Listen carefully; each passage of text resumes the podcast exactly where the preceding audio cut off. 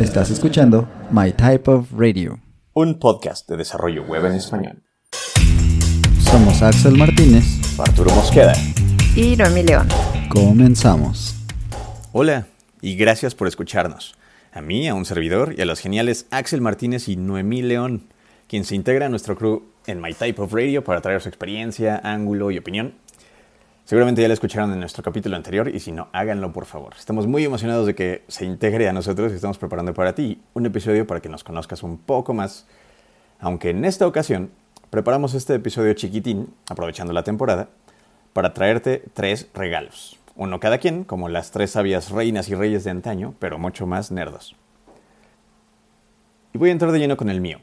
El regalo que preparé para ti tiene que ver con habilidades suaves, soft skills, de mano izquierda, no técnicas, como sea que los llames.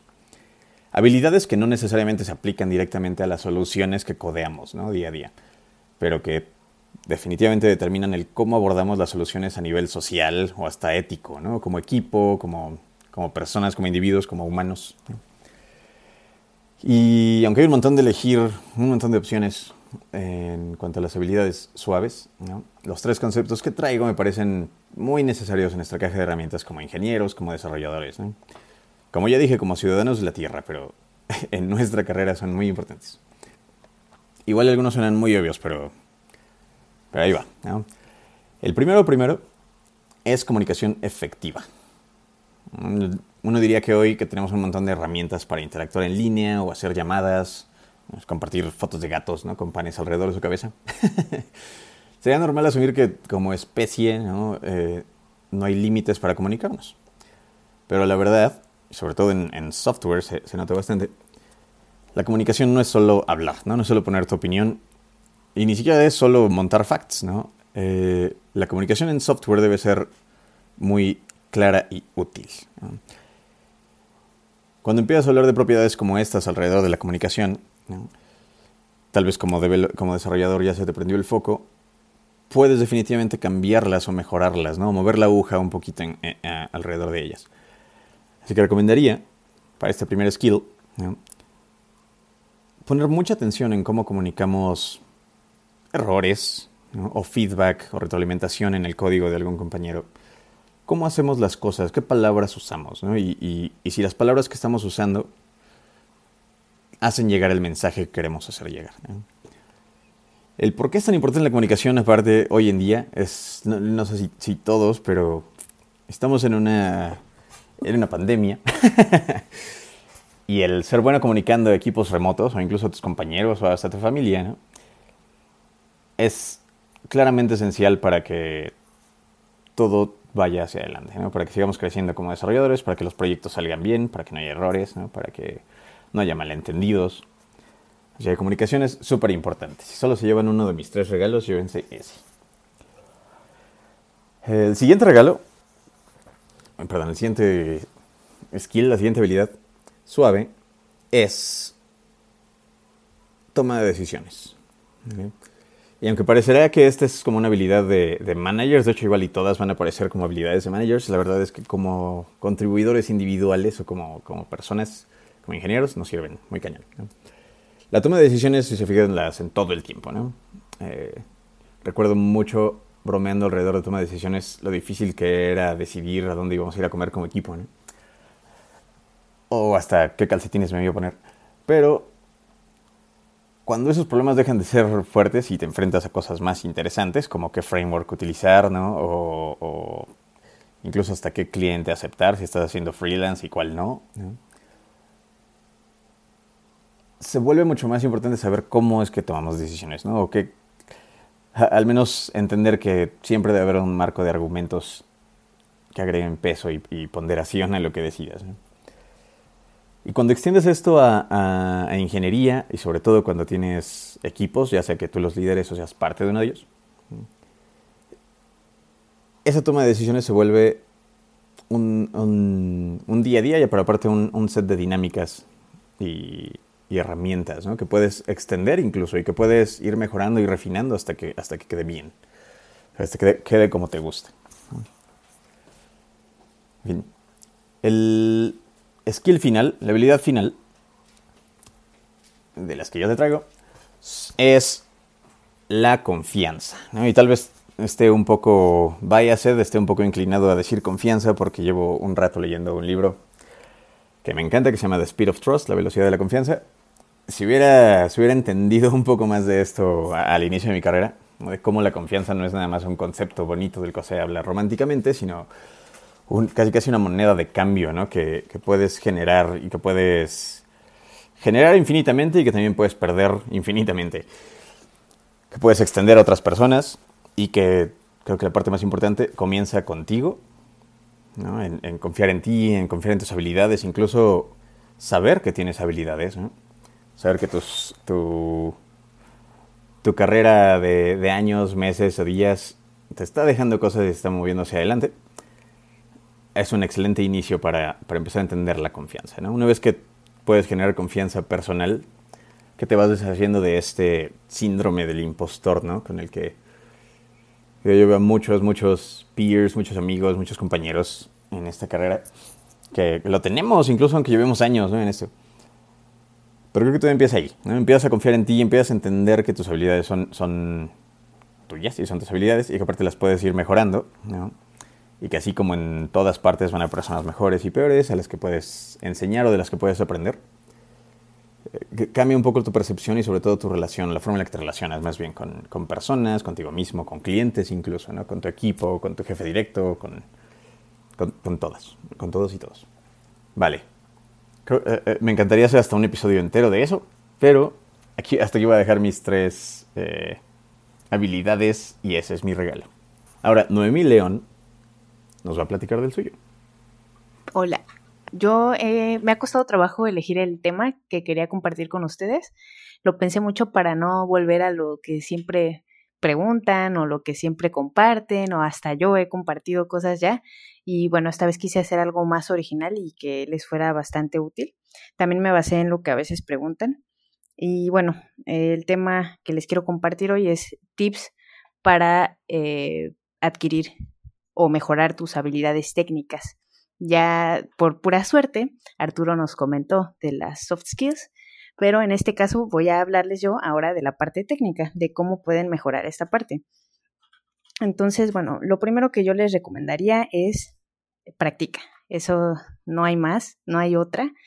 A veces uno se niega, sobre todo cuando uno está estudiando, a lo mejor cree que pues es suficiente con la escuela, ¿no? Y realmente no, lo que sucede es que ya cuando encuentras lo que realmente te gusta hacer, vas a ver que entre más lo practiques, más vas a aprender, más vas a saber y pues menos vas a requerir como buscar las cosas porque al final empiezas ya a hacerlo tanto que se te va haciendo pues eh, innato, ¿no? O como que ya lo tienes todo como para, para hacer las cosas, ¿no? Entonces, bueno, esa es la primera, el primer tip. No hay otra Ah, eh, no, no, nacemos sabiendo y entonces la práctica es lo que va a hacer el maestro o, te va a hacer crecer tus skills, ¿no? La segunda, eh, esta me costó igual muchísimo trabajo a mí porque no era muy constante, pero actualmente ya lo hago y les puedo decir que leer algo relacionado a lo que haces, eh, por lo menos, no sé, una vez cada 15 días o a lo mejor si es mucho una vez al mes, depende mucho también del tipo de lectura. Hay unas lecturas muy cortas, pero que en ese, no sé, dos minutos de lectura te dejan algo, ¿no? Algo padre. Y también hay unas que, por ejemplo, yo si veo cosas que son técnicas, me gusta implementarlas o hacer algo pequeño, ¿no? Para, como que si no lo hago no se me queda tan grabado. Entonces, a lo mejor es por eso que yo he decidido, pues, hacerlo cada 15 días, porque si lo hago cada tercer día, pues no me va a dar tiempo, ¿no? Pero es más o menos como que ustedes se pongan igual sus tiempos y ya, en base a eso pues se den cuenta cuánto les, les sirve, pero sí es importante este, pues leer, ¿no? Y hacer este tipo de ejercicios. Y otra cosa que no se comenta mucho, pero que a mí me ha servido, es documentar tus avances o tus proyectos. Aunque sean eh, pequeñas cosillas, como por ejemplo eso que les decía, yo leo algo, eh, luego lo hago, lo implemento, hago un pequeño ejemplo, pero también lo documento. ¿Por qué? Porque a lo mejor lo hiciste alguna vez y ya no te acuerdas después, ¿no? Solo sabes que lo hiciste. Entonces va a ser muchísimo más rápido retomar de la documentación que sí hiciste, cuando la hiciste, y saber qué cosas puedes reutilizar más adelante, ¿no? Y bueno, esto sería lo que yo, que yo les dejo como regalo de Reyes y pues espero que les guste mucho y los dejo con Axel. Hey, muchas gracias. Sí, yo estoy de acuerdo en que hay que practicar y hay que documentar. Sobre todo esas cosas se me quedaron más. Em, hay gente que te da esa, ese consejo, ¿no? No importa que otras personas ya lo hayan hecho, que hayan hablado de eso. Algo que es importante considerar es que cuando estás haciendo un blog, un video, algo que documenta tu progreso, es casi siempre más bien como para ti, ¿no? Que lo vayas recordando. Y bueno, eso, eso me recordó un tweet de una persona que dijo, esto es lo que pasa cuando te dicen que alguien más ya explicó el tema. Y entonces es una foto en un pasillo como de Walmart, en donde están eh, todas las botellas de agua mineral de diferentes marcas, ¿no? Entonces tienes como chorrocientas marcas ahí y eso es justo lo que pasa, ¿no? Cada quien va a tener libertad de escoger si eventualmente consume tu contenido o no, lo que sea. Pero bueno, el chiste es que documentar está muy bien aconsejado ahí. y bueno, de, de Día de Reyes yo les traigo tres picks on steroids, o sea, como los picks que ya conocen que les hemos dado por ahí, pero en este caso son de tecnologías en particular. ¿Va? Y bueno, yo tuve que deshacer una lista que era muchísimo más grande para hacerla un poco más cortita y hablarles solamente de unas cuantas cosas. Y escogí estas tres. Chequen. La primera sería X-State, así como se escucha, X-State. Es una librería que está eh, enfocada en darte la posibilidad de crear máquinas de estado finito o en inglés otras que se llaman state charts. Y la idea viene pues del concepto que, que tienes en ciencias de la computación en el que puedes crear estas máquinas que solamente pueden tener un cierto estado en cada, cada vez que hay un cambio en, una de sus partes. Puedes imaginar, por ejemplo, yo tuve alguna vez una UI en la que teníamos una tablita, un grid, y cuando cambiabas un parámetro en una de las celdas, eso modificaba toda la, la fila, ¿no? En cuanto a lo que podía hacerse o no hacerse con ese dato. Entonces, al implementar una máquina de estados, el dolor de cabeza hubiera sido mucho menor de haber podido utilizar una librería externa como estas, ¿no? Entonces, Xstate es mi primera recomendación, el primer regalo que yo diría que podríamos eh, ir investigando un poco más a fondo si les late. Luego está Vit. Vit es una herramienta de desarrollo y lo que va a hacer esta herramienta es aprovechar las, ahora sí que las bondades que te dan los módulos nativos de ECMAScript, los ES modules, y en vez de tener que pasar por un proceso como de lo que haría un, no sé, Webpack o Parcel o algo así, mientras estás desarrollando, no tienes que eh, como que ingerir todos esos, esos cambios que tienes en tu código fuente y luego pasárselos al browser, ¿no? Esto es casi que lo hace directo y entonces eso te permite tener una experiencia de desarrollo mucho más liviana, es mucho más fácil eh, llevar a cabo, por ejemplo, el HMR, el Hot Module Replacement, mientras estás cambiando el código, boom, ves los cambios reflejados inmediatamente en el pedacito de, de la UI, por ejemplo, que estás creando, ¿no? Entonces, Bit, un tercer regalo que tengo para ustedes o una tercera herramienta, un pick, sería esta herramienta que se llama The GreenSock Animation Platform y eh, se conoce más corto por GSAP y esta herramienta es buenísima porque te permite animar no solamente elementos del DOM, pero también puedes animar SVG, podrías utilizar React o cualquier otro framework encima eh, utilizar Canvas y también podrías, por ejemplo, animar objetos genéricos de JavaScript. Eso está muy interesante. Y bueno, podrías hacerlo todo gracias a la API que provee esta librería. Y bueno, ellos dicen que te permite hacerlo quitando todas las inconsistencias entre por la incompatibilidad de, de, los navegadores, que lo haría mucho más rápido que, por ejemplo, con jQuery.